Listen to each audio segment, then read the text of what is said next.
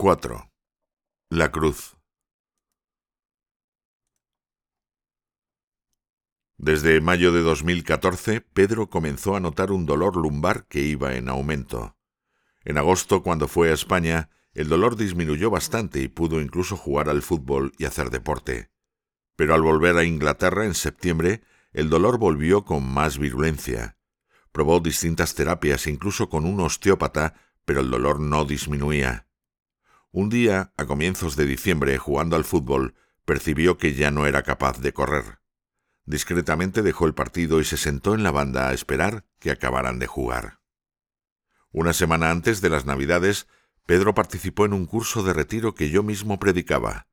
Como yo había estudiado medicina antes de ordenarme sacerdote, Pedro vino a verme porque decía que el dolor no le dejaba dormir. Le di un antiinflamatorio y le sugerí que fuera al médico al volver. Unos días después se fue de excursión con otros numerarios jóvenes. Tras caminar varias millas, los demás se dieron cuenta de que cojeaba y le dolía al caminar.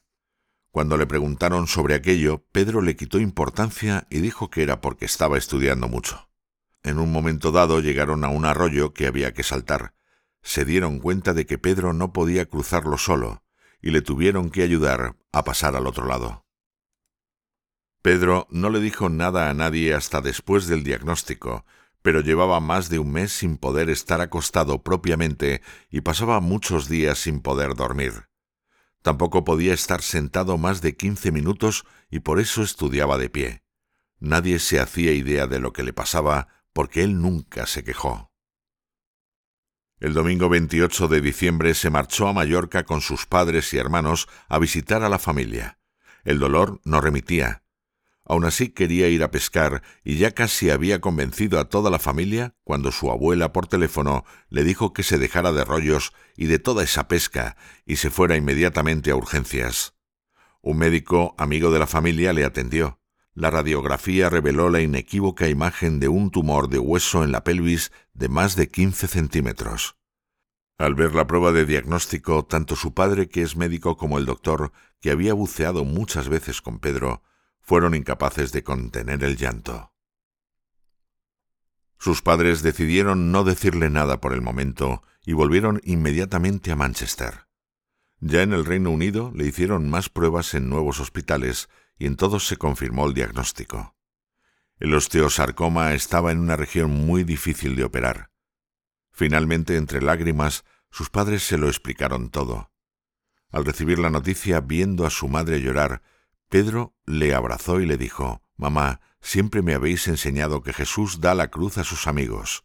Yo ya le he entregado mi vida a Dios con mi vocación.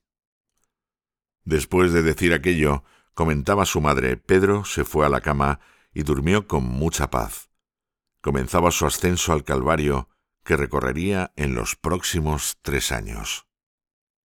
Aquellas palabras dichas a sus padres serían la clave para interpretar su vida entera. Pedro vio la oportunidad de abrazarse a la cruz y seguir ofreciendo sus dolores por el Papa, la Iglesia y las almas. Aquel tumor presionaba la médula espinal y algunos nervios. El dolor era evidente incluso en la radiografía y se veía que había estado creciendo durante mucho tiempo. Cuando le preguntaban que por qué no había dicho nada antes al sentir aquellos dolores, Pedro contestaba con sencillez. Sí que decía, se lo decía a Dios, ofrecía todo por el Papa, por la Iglesia y por las almas. Pedro dejó la carrera y volvió a Manchester para recibir el tratamiento en el Christie Hospital, que cuenta con un equipo especializado en pacientes jóvenes con cáncer.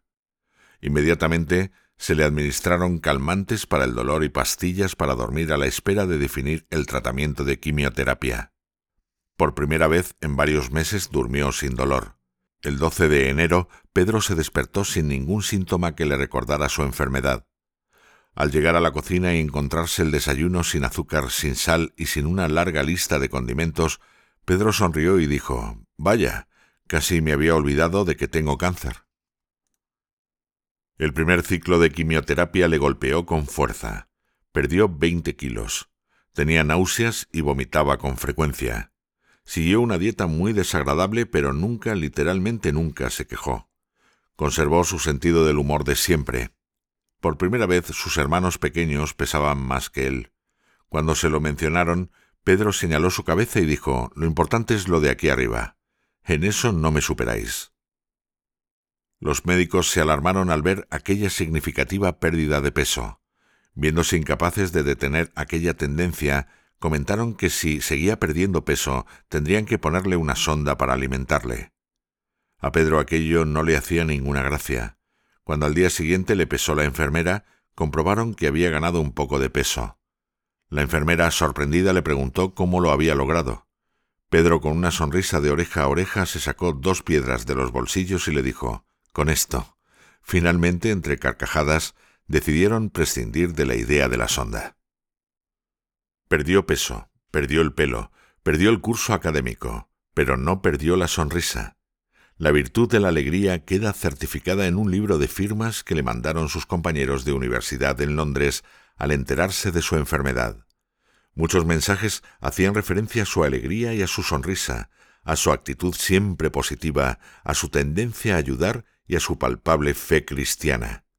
Echo de menos la sonrisa que me recibía cada mañana a las nueve, escribía uno de ellos. Echo de menos tu alegría que caldeaba el ambiente de la clase, decía otro. Pedro, todos comentan el impacto que has dejado en nuestras vidas, se te echa de menos.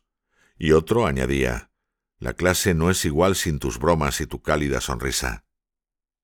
Cuando empezó a caérsele el pelo, decidió afeitarse la cabeza. Aquello fue sin duda un gran sacrificio. Pero sin ningún aspaviento levantó la maquinilla con la mano derecha como quien alza un trofeo y dijo, por el padre, y se rasuró él solo. Jamás se quejaba, y si le preguntaban trataba de quitar hierro al asunto y cambiar de tema. Cuando sus visitantes le preguntaban si se encontraba bien, muchas veces respondía No te preocupes, no estoy enfermo, son solo unos arreglos. Perdió peso, perdió el pelo, perdió el curso académico, pero no perdió la sonrisa. La virtud de la alegría queda certificada en un libro de firmas que le mandaron sus compañeros de universidad en Londres al enterarse de su enfermedad. Muchos mensajes hacían referencia a su alegría y a su sonrisa, a su actitud siempre positiva, a su tendencia a ayudar y a su palpable fe cristiana. Echo de menos la sonrisa que me recibía cada mañana a las nueve, escribía uno de ellos. Echo de menos tu alegría que caldeaba el ambiente de la clase, decía otro. Pedro, todos comentan el impacto que has dejado en nuestras vidas, se te echa de menos. Y otro añadía, la clase no es igual sin tus bromas y tu cálida sonrisa. Un día fue el obispo de visita a Greygard, se preparó un pequeño aperitivo en el salón y al entrar en la habitación la gente fue saludando al obispo. Pedro entonces caminaba con muletas y esperó discretamente sentado. Al acercarse el obispo le preguntó a qué se debía la cojera. Pedro, con mucha naturalidad y sin querer convertirse en el centro de atención, le dijo que era una pequeña lesión. El 12 de mayo hubo una misa en honor del beato Álvaro del Portillo en la Catedral de Westminster, celebrada por el cardenal Vincent Nichols. Pedro y su familia viajaron a Londres para asistir a esa misa y visitar amigos. Por cuestiones de horario llegaron una hora antes a la catedral. Cuando Pedro lo contó en el centro explicaba que aquello fue muy extraño. Dijo con una cara intrigada, tuvimos que esperar. Y con una carcajada añadió, mi familia nunca llega pronto a ningún sitio. Como hemos visto, Pedro era incapaz de hacer sufrir a nadie y cubría con arte los defectos de los demás.